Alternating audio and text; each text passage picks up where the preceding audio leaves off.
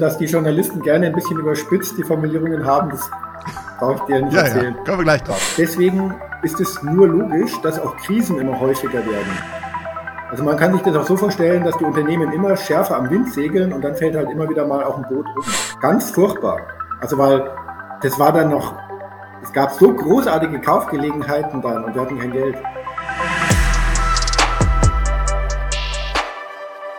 Hallo und herzlich willkommen zu einer neuen Folge von Startup DNA. Heute geht es um das Thema Aktien.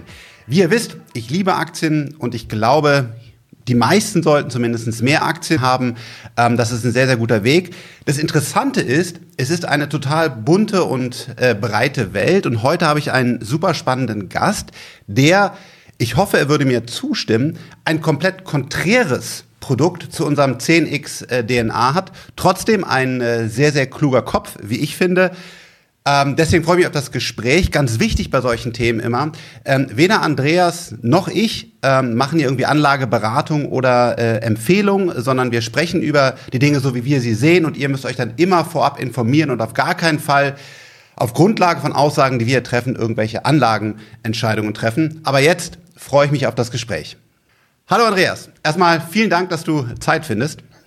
Ja, vielen Dank für die Einladung, Frank. Freue mich sehr, hier zu sein.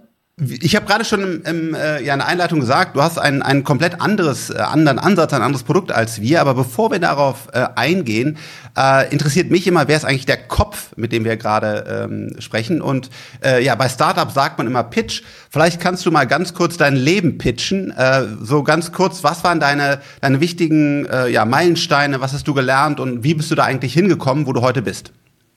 Ja, zuerst habe ich das Wichtigste gemacht, was man machen kann. Ich habe die Schule abgebrochen, so wie du. Nein, das ist natürlich auch keine Lebensempfehlung. Das hat sich so ergeben.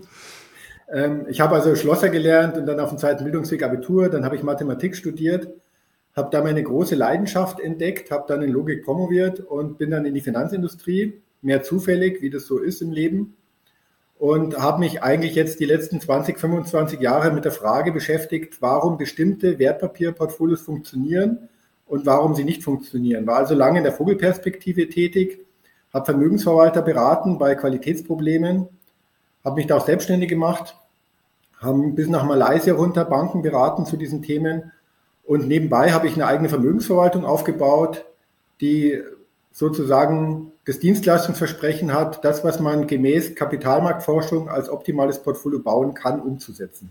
Da gehen wir natürlich rein. Sag mal, wir machen ja auch einen Videocall, also für die Leute auf YouTube sehen, sag mal, im Hintergrund dieses Gemälde, ja. Äh, kann das sein, dass das irgendwie so ein, so ein Jackson Pollock ist oder, oder habe ich da gerade, sehe ich da was falsch? Oh, Frank, jetzt beeindruckst du mich aber sehr. Du kennst dich auch in Kunst aus. Also das ist tatsächlich natürlich Stil Pollock, aber das ist eine iranisch-deutsche Künstlerin, Fidelia Samai und ähm, aber ich finde es sehr passend. Das ist ein schönes Bild, oder? Ja, also sehr, sehr bunt, ja, sehr, sehr kreativ und vor allen Dingen hat es ganz, ganz viele ähm, äh, Facetten. Und jetzt würde ich auch genau gerne auf dieses Global Portfolio One eingehen, was du, was du hast. Äh, nochmal kurz als Hinweis auch, ich bin dort auch investiert. Ähm, um einfach nochmal da reinzusteigen. Ich sag mal, wie ich dein, dein Produkt sehe und dann bin ich gespannt, ob ich es richtig sehe. Was du versuchst eigentlich zu sagen, pass auf, äh, Einzelaktienauswahl, das ist alles Blödsinn. Ich versuche die Welt AG abzubilden und versuche einfach möglichst breit gestreut von Tahiti bis New York und alles Mögliche einen ganz, ganz kleinen Teil von dieser Weltwirtschaft, du nennst das, glaube ich, Welt AG, mitzunehmen, weil einzelnes Stockpicking oder sonst was ist alles Blödsinn. Die Weltwirtschaft ist gut, die ist robust, die findet immer wieder Lösungen und deswegen ist eigentlich der beste Weg einfach überall prozentual so ein ganz klein bisschen beteiligt zu sein. Ja, die einführenden Worte sind schon ganz gut, aber ich würde es nicht so radikal formulieren. Also ich, es gibt verschiedene Anlageziele, die ich haben kann. Ich kann mich zum Beispiel fragen, was ist die risikoärmste Variante, mit der ich mein Vermögen gemäß dessen vermehre, was die Weltwirtschaft sozusagen erwirtschaftet. Also wie kann ich am besten die Erträge der Weltwirtschaft einsammeln? Das ist ein relativ langweiliges Konzept und da geht es mehr darum, auf lange Sicht eine gewisse Planbarkeit zu bekommen und unabhängig zu werden von möglichst vielen Risiken. Und wenn man das als eine, einen Kernbaustein nimmt, dann ist das sozusagen die Zielstellung des Global Portfolio One und die Art und Weise auch, wie ich das umsetze. Jetzt gibt es aber noch viele andere Zielstellungen bei der Geldanlage. Man kann zum Beispiel auch jetzt eher spekulativ unterwegs sein und bestimmte Überrenditen einsammeln aufgrund von Trends, die gerade da sind oder aufgrund von einem speziellen Wissen, was man sich angeeignet hat. Wir nennen das dann eher so eine Core-Satellite-Strategie und wenn ich den Core richtig aufgestellt habe, der dann zugegebenermaßen auch langweilig ist, wie das Global Portfolio One, dann sehen wir schon bei unseren Investoren eben auch die Freiheit, dass man dann noch alle möglichen ähm, eher spekulativen und eher risikoreichen Investments tätigt als Beimischung. Also das ist nicht so eine 0-1-Geschichte, es gibt nur Gut und Böse, sondern es gibt verschiedene Anlageziele und ähm, ich glaube, das Geheimnis für den langfristigen Erfolg ist, dass man da richtig mischt. Ja, da werde ich gleich noch ein bisschen drauf eingehen, denn du hast mich auch ein bisschen getroffen und hast dann, glaube ich, äh, in der Welt oder woanders gesagt, wer Einzelaktien äh, auswählt, der hat eine Hybris, aber da kommen wir gleich noch drauf. Jetzt erst einmal zum, zum Global ähm, Portfolio One. Ähm, das heißt, das ist wirklich, du sagst einfach, du, du bildest die Welt ab, was, was gar nicht so einfach ist, weil die Frage ist, wie, wie macht man das Ganze überhaupt? Und da wäre schon mal ähm, meine, meine erste Frage, warum dann nicht einfach ein, ein MCI World oder andere berühmte quasi ETFs kaufen? Äh, warum soll ich dann nochmal extra dein Produkt nehmen? Weil die anderen funktionieren, die Welt bilden die ja auch irgendwie ab. Ja. Worauf du ansprichst, das ist aus der Zeit und dass die Journalisten gerne ein bisschen überspitzt die Formulierungen haben, das brauche ich dir nicht ja, erzählen. Ja, kommen wir gleich drauf. Aber jetzt erstmal ehrliche Frage. Ähm, ja. Warum, warum, äh, und danach kann ich auch sagen, warum ich das besser finde, aber vielleicht, aber ja. warum, warum nicht einfach ein, ein MCI World, das ist ja auch das, was Warren Buffett quasi empfiehlt, wenn man kein Berkshire äh, kauft. wo ist da der Unterschied? Warum nicht einfach dann diesen, diese, diese ETF einfach äh, reinnehmen ins Depot und fertig? Also es gibt sozusagen zwei Phänomene, wenn ich die Weltwirtschaft betrachte. Das eine Phänomen ist, sie ist sehr breit und es gibt an sehr vielen Ecken sehr viel Bewegung, die im MSCI World nicht drinnen liegt. Ich nenne nur die Schwellenländer, die dort fehlen, aber auch die kleinen und mittelgroßen Unternehmen, die unglaublich viel Dynamik in die Weltwirtschaft bringen und die dort auch nicht enthalten sind. Also beim MSCI World sprechen wir von 1600 Unternehmen im Schwerpunkt USA. Und wenn ich so eine Welt AG betrachte, dann spreche ich eher von 9000 Unternehmen. Das heißt, man ist schon einfach viel breiter aufgestellt und hat weniger Blasenrisiken. Aber den größten Witz sehe ich darin, dass wenn ich jetzt die Weltwirtschaft prognosefrei betrachte, man akzeptieren muss, dass je weiter der Kapitalismus fortgeschritten ist, umso dynamischer ist er. Dynamisch in der Hinsicht, dass wir heute in einer Reifephase der Wirtschaft leben, wo selbst Großunternehmen und selbst äh, Unternehmen, die heute erfolgreich sind, keine Sicherheit haben, dass sie in zehn Jahren überhaupt noch existent sind.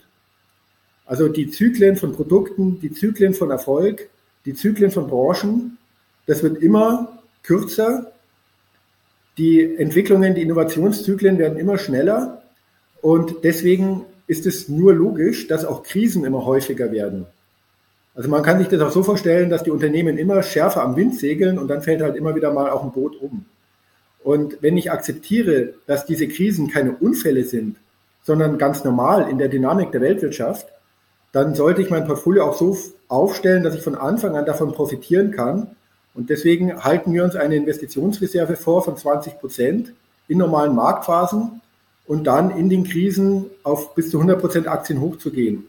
Und das wirkt deswegen langfristig risikoverringernd oder Erwartungswert erhöhend, weil wenn ich jetzt ein einzelnes Aktienportfolio auswähle, also mit 10, 20, 30 Aktien, dann habe ich in der Krise natürlich immer den Effekt, dass die Dynamik auch gegen mich spielt.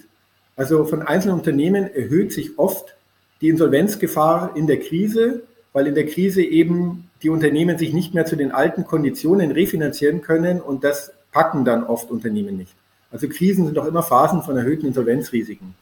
Und Insolvenz ist halt, dann ist das Spiel halt aus, da gibt es keine Langfristigkeit mehr. Und nur dadurch, dass ich in meinem Global Portfolio One so extrem breit streue, kann ich dieses Insolvenzrisiko in Krisen marginalisieren und kann mir den Luxus erlauben, in Krisen sogar auf 100% Aktien hochzugehen. Ja, spannende Frage. Also du sagst ja, pass auf, äh, 80 Prozent sind immer äh, investiert. Dann sagst du, bei Global Portfolio One ist es breiter als, als andere globale ETFs, verstanden. Aber jetzt machst du ja schon irgendwie auch ein bisschen Timing, ne? weil du sagst ja äh, Krise an, Krise aus sozusagen. Und, und eigentlich gibt's ja auch die, die Philosophie, die, die wir in unserem Fonds äh, fahren, da, da kommen wir nachher noch drauf, zu sagen, wir machen kein Timing, sondern wir sind immer 100 äh, Prozent investiert. Jetzt sagst du, du bist, weil mit 80 Prozent nimmst du ja den Hit auch mit. Also wenn es jetzt irgendwo zum Beispiel in den USA, was bei dir wahrscheinlich auch ein großer Teil ist, wirklich kracht, dann gehst du ja auch mit 80 Prozent runter, aber du kannst dann mit 10 und 20 Prozent äh, nachkaufen. Wer entscheidet denn, wann ich glaube, du hast zwei Krisenmodi, ne? Einmal machst du 10% und danach nochmal ja. 10%. Wer, wer startet denn quasi äh, Krise 1 und Krise 2? Und dann nochmal aktuell, äh, wie, wie krisenbelastet sozusagen ist denn die Welt in deinem Portfolio aktuell?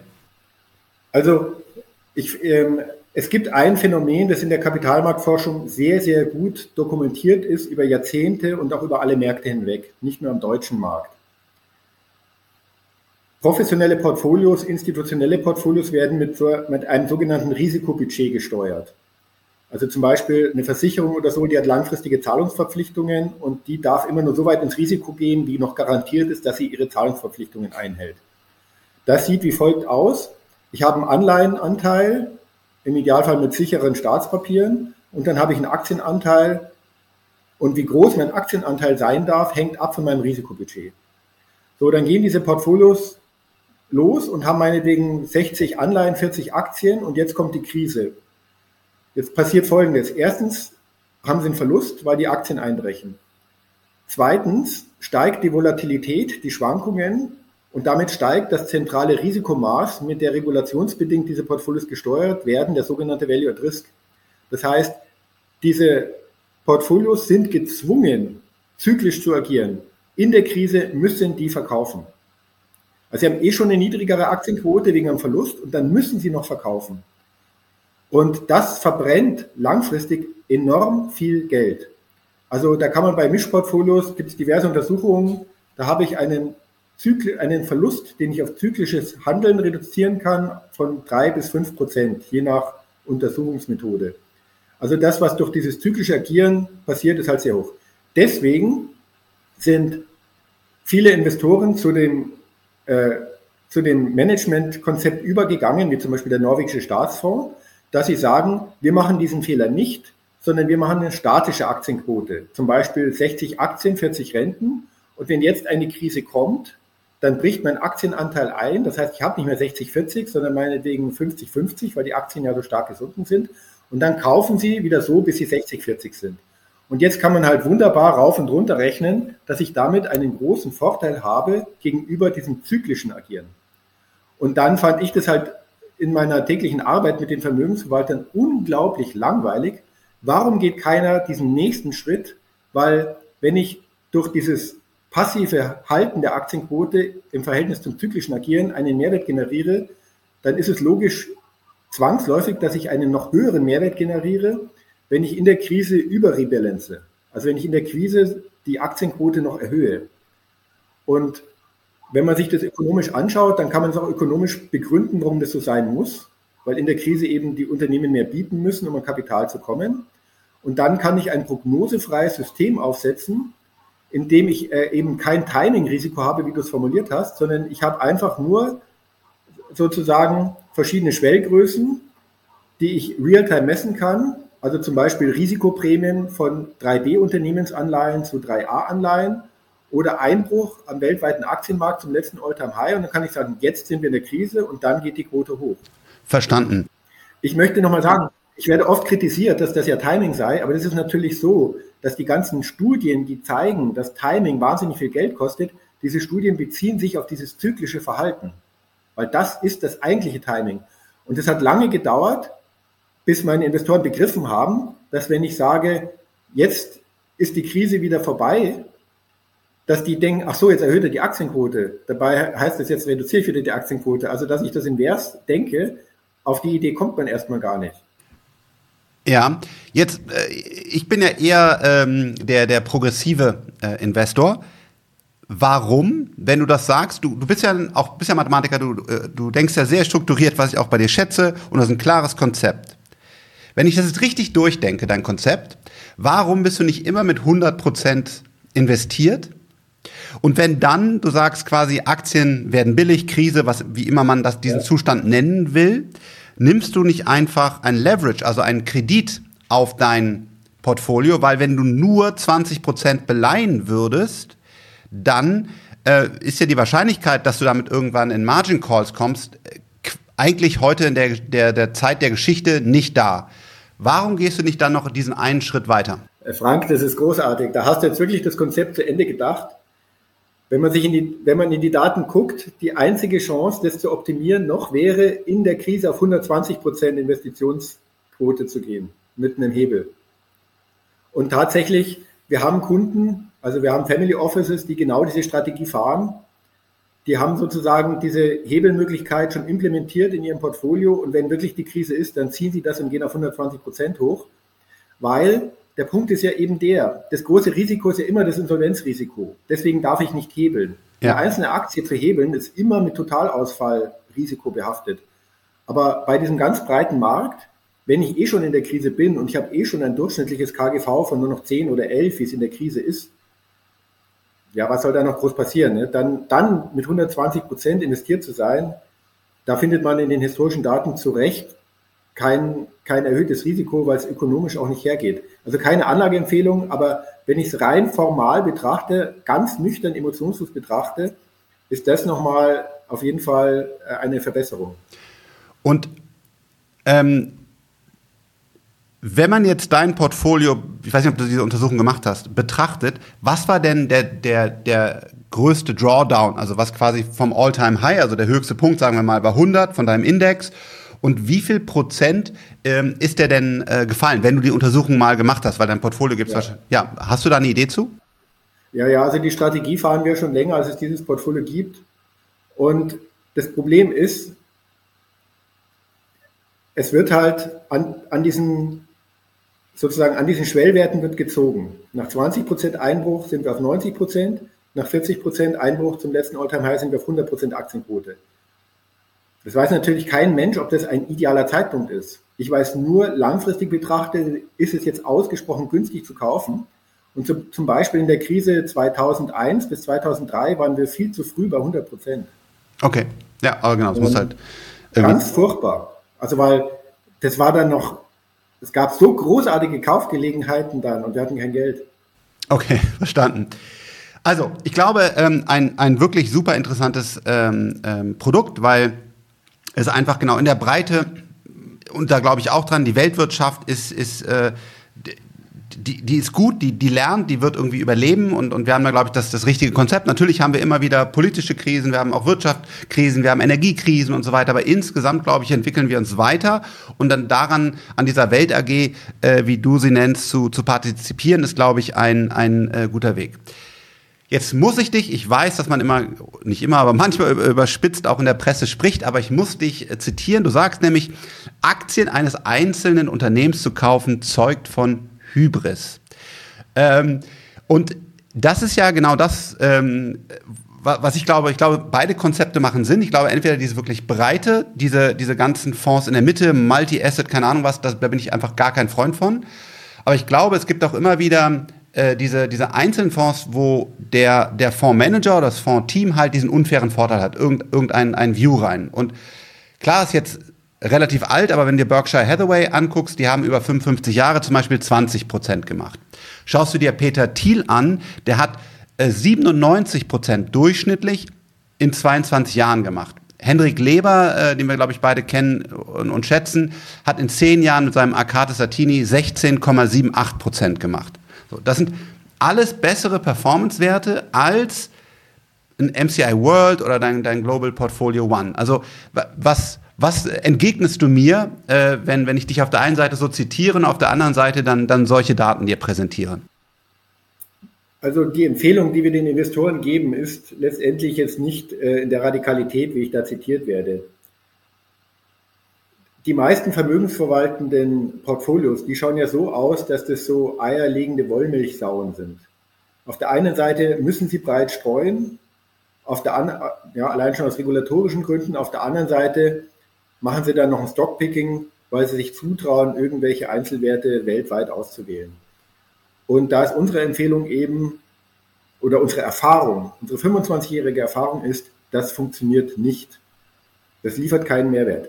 Als Investor sollte man, das ist unsere Empfehlung dann, in Töpfen denken. Entweder ich gehe auf breite Streuung und Planbarkeit und dann muss ich jede Art von Prognoserisiko vermeiden. Und dann mache ich Töpfe und dann suche ich mir halt einen Spezialisten, der nichts anderes macht als den S-DAX, deutsche kleine Unternehmen, oder ja. der nichts anderes macht als Technologieunternehmen. Weil da ist es dann glaubwürdig, dass jemand die Expertise hat, sich da dezidiert einzuarbeiten und das kann ich dann beimischen. Aber die normalen vermögensverwaltenden Portfolios schauen ja anders aus, nicht? Das ist ja eben nicht Fisch, nicht Fleisch.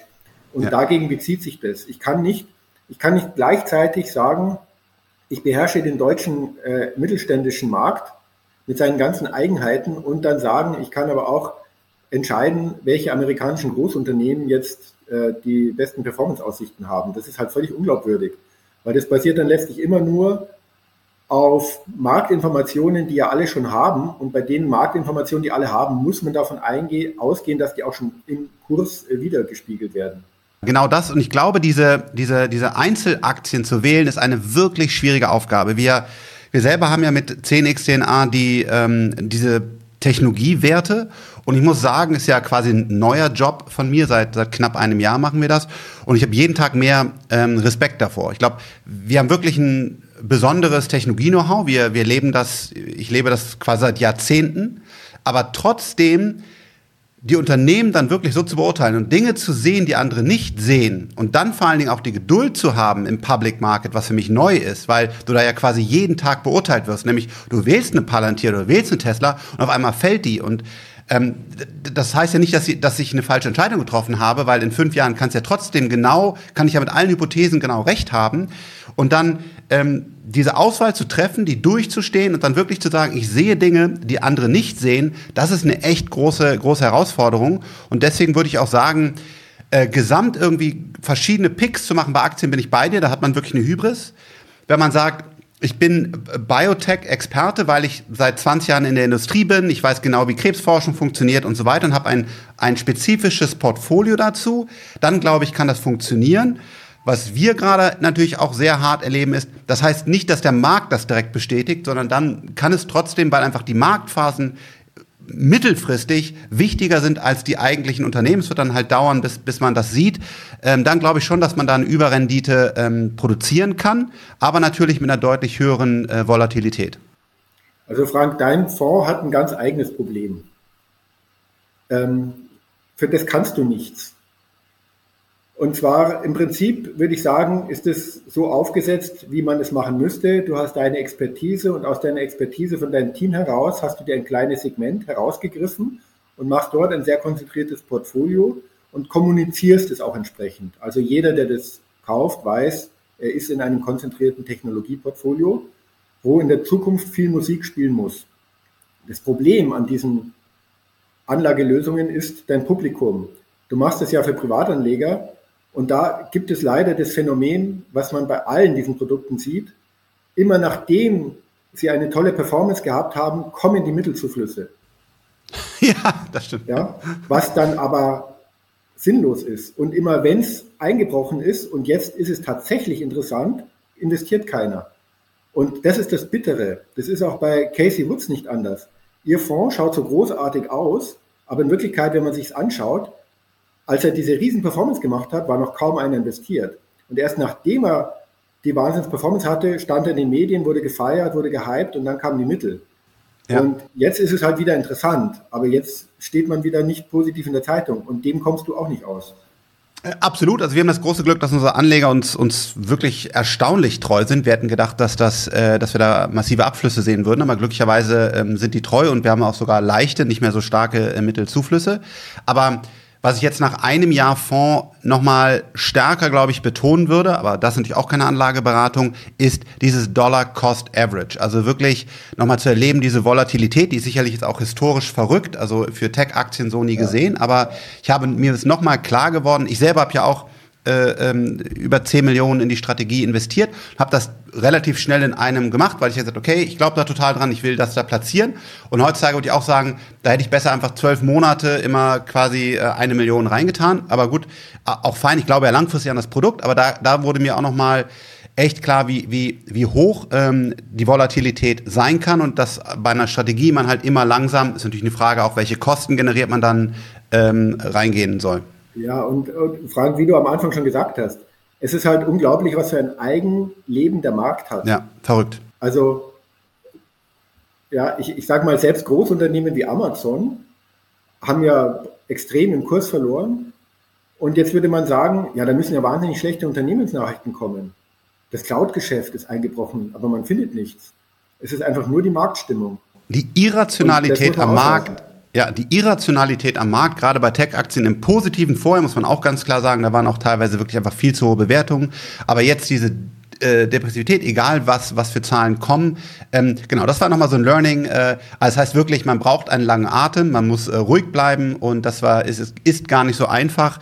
Aber ähm, diese, diese Idee, dass der Markt immer perfekt gepreist ist, also dass das ist einfach, das ist Blödsinn, zumindest bei Tech-Aktien, das kann ich einfach sagen. Das heißt, die, die, die fundamentalen Ergebnisse des Unternehmens zum Aktienkurs sind zumindest kurz- bis mittelfristig nicht rational. Ähm, langfristig schon. Es gibt ja diesen tollen, tollen Spruch, irgendwie kurzfristig ist ein Voting und langfristig ist es eine Waage der, der Markt. Also irgendwann erkennt der Markt das, aber äh, das hat man jetzt gerade in den letzten Monaten nochmal sehr, sehr intensiv äh, durchlebt.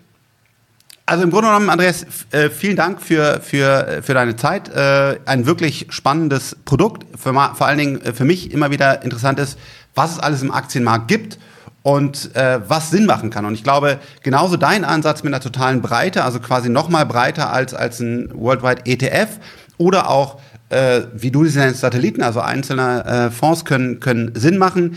Ich glaube, wo wir uns einig sind, die Dinger in der Mitte, dieser eierlegende Wollmilchsäue, wenn man sie noch so nennen darf, äh, da sind wir, glaube ich, beide gar kein Fan von. Aber was ihr dann anlegt in, in so ein Produkt wie Andreas oder auch in spezialisierten Fonds, das müsst ihr natürlich immer sehr, sehr in Ruhe ähm, überlegen. Nochmal dieses Dollar-Cost-Averaging, also langsam in den Markt rein, ist, glaube ich, ein ganz, ähm, ganz wichtiges Thema. Aber ich finde es einfach spannend, jetzt, wo ich in diese Industrie, die Fondsindustrie, die Anlageindustrie reinwachse und Leute wie Andreas und, und Hendrik und so weiter kennenlernen durfte, was es da alles für Ideen gibt auch wie viel Scharlatane und schlimme Dinge es gibt. Da werde ich vielleicht auch an anderer, anderer Stelle mal ähm, äh, drüber berichten, aber einfach eine sehr spannende Erfahrung. Und äh, Andreas, einfach nochmal vielen Dank, dass du Zeit für uns gefunden hast.